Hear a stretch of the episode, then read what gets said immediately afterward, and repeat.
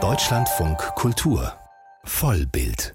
Es erscheinen ja gerade vor allem in den US-Medien schon die ersten Rückblicke aufs Kinojahr 2023. Ein sehr interessanter erschien im renommierten Time Magazine und der Titel war Diese Filmehefrauen möchten mit Ihnen sprechen.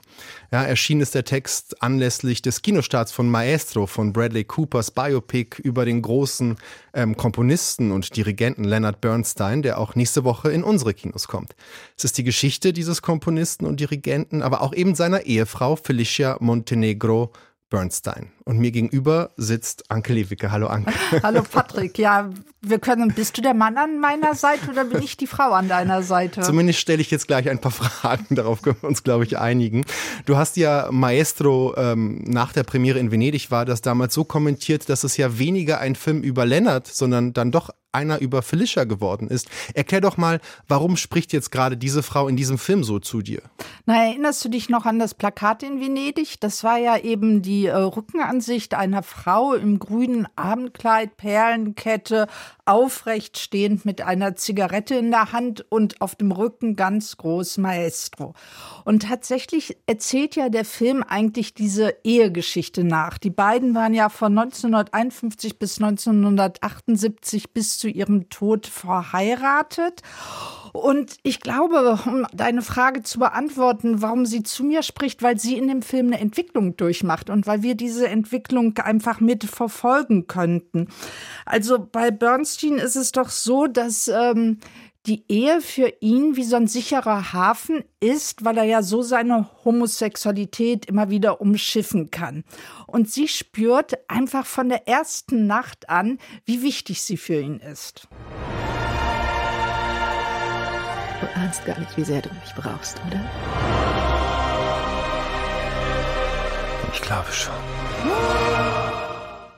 Ja, da hören wir es schon. Die Musik ist immer sehr auftrumpfend. Da muss sich ihre Stimme durchsetzen. Und ich finde das schon ganz interessant, wie sich Carrie Madigan eben als Felicia Montenegro, als Schauspielerin auch immer wieder im Bild durchsetzt. Er ist ja immer so hyperaktiv, Bradley Cooper immer in Aktion. Und sie er duldet ja doch einiges, aber sie hat diese Selbstsicherheit. Und da finde ich, ist der Film, er hätte noch spannender sein können, weil sie fragt sich ja die ganze Zeit, ist das Liebe, was mich mit ihm verbindet? Ist es das Abhängigkeitsverhältnis oder sind es Machtspiele?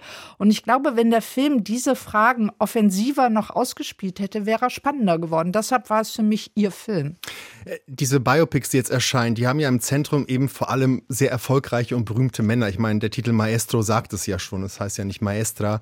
Ein anderes Biopic von Michael Mann, Ferrari, da geht es ja auch erstmal um Enzo Ferrari, den großen, genialen Autobauer und Designer. Ähm, ja, und seine Frau Laura Ferrari spielt ja auch eine wichtige Rolle. Aber kann man denn sagen, dass sie als Ehefrau in seinem Schatten steht oder wie ist das? Naja, visuell vielleicht schon manchmal, weil der Film legt es natürlich schon darauf an, wie Adam Driver eben Enzo Ferrari spielt, wie er ihn imitiert mit diesen grauminierten Haaren, immer die schicken Anzüge, die dicken Autos, klar. Aber ich finde, Penelope Cruz gewinnt dieser Frau doch einfach unheimlich viel ab. Also sie kriegt irgendwann mit, dass ihr Mann nicht, sie nicht nur betrügt, sondern dass er ein Doppelleben führt, dass er eine andere Frau hat. Die haben auch ein gemeinsames Kind, während ihr Kind mit Enzo ja gestorben ist. Und wir lernen diese Laura einfach erstmal so kennen, wie sie einen Bankbeamten zusammenscheißt, wie sie so übergroße Lira in ihre Tasche äh, steckt. Aber es macht sie nicht, um sich ein neues Handtäschchen zu kaufen, sondern sie ist eigentlich mit die Geschäftsführerin von Ferrari und das zu gleichen Teilen. Also sie ist ihm, was das betrifft, ebenbürtig und deshalb ist er auch von ihr abhängig. Und ich finde das so gut an ihrer Figur, auch wenn sie nur wenige Auftritte hat, wie eigentlich gezeigt wird, dass sie versucht, das Geschäftliche so vom Privaten fernzuhalten, dass sie, anders als er, versucht, diese Welt zu, also Welten zu trennen. Und ich finde deshalb ihre Figur so interessant und hätte deshalb auch gerne ihren Film gesehen, weil ja gerade diese 50er Jahre, da muss wussten, die Hausfrauen wurden ja wieder an den Herd gedrängt. Während des Krieges oder kurz danach hatten sie ja, weil die Männer an der Front waren, ganz andere Aufgaben, konnten sich auch, ja, sagen wir mal, anders selbst verwirklichen. Nach dem Krieg ist es wieder alles eingerastet.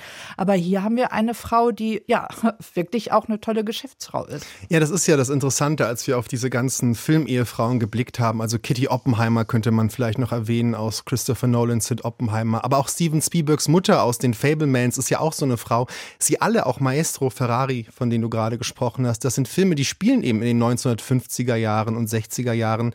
Was sagt es das denn im Zusammenhang mit diesem Thema Filmfrauen, wenn Sie sich da jetzt gerade zu uns zu Wort melden? Was ist das für ein Blick auf die Frau, die hinter ihrem berühmten Ehemann steht? Ja, es geht schon auch immer um das Stillschweigen, das Erdulden dieser Frauen. Aber was ich so bemerkenswert finde an dem Film, was auch immer miterzählt wird, ist, dass sie so zu sich selbst finden, dass sie vielleicht doch mehr bei sich äh, sind. Und das Interessante an diesem Film ist einfach, dass sie äh, in die Gegenwart dieser Frauen reingehen. Also damals gab es eben noch nicht Emanzipation, Selbstermächtigung, diese ganzen Begrifflichkeiten, Ideen, sondern diese Frauen sind sind wirklich in den 50er Jahren und sie sind allein auf sich gestellt. Und wie sie trotzdem versuchen, mit dem wenigen Spielraum doch einiges zu machen, das finde ich großartig.